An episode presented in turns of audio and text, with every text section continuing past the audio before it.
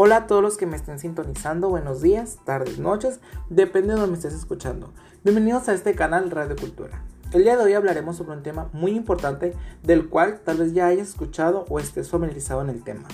Antes que nada me presento. Mi nombre es Gustavo Alonso Bainoy Rodríguez, tengo 22 años y actualmente estoy estudiando séptimo semestre de la carrera Licenciatura en Educación Infantil en Itzona, y me encuentro representando a la materia Atención a la Diversidad Cultural y este es mi primer podcast. Para iniciar, el tema es función social del arte. Te voy a dar a conocer conceptos básicos que representan al mismo e iniciaremos con cultura. ¿Qué es la cultura? La cultura es un conjunto de saberes e ideas ancestrales adquiridos debido al desarrollo de conocimientos contextuales mediante la lectura, estudio y el trabajo. O puede ser una serie de conocimientos, ideas, tradiciones y costumbres que se caracterizan a un pueblo, una clase social o a una época. Otro concepto podría ser que es un cultivo del espíritu humano y de las facultades intelectuales del hombre. Es un tejido social que abarca a distintas formas de expresiones y una sociedad determinada. Para mí la cultura es un conjunto de conocimientos, ideas, puntos característicos o simbólicos que son especiales y distinguen a un grupo de personas. Continuaremos ahora con educación. ¿Qué es la educación? La educación es una formación práctica y metodológica que se le da a una persona en vías de desarrollo y crecimiento. Es un proceso en el cual el individuo se le suministran herramientas y conocimientos esenciales para ponerlos en práctica en la vida cotidiana.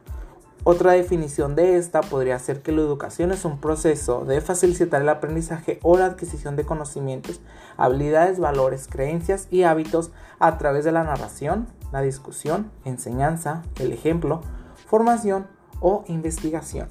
Para mí, la educación es una formación continua que siempre está en constante evolución que está destinada para desenvolver la capacidad intelectual, moral o ética y afectiva acorde con la cultura, normas de convivencia, desarrollando habilidades y conocimientos.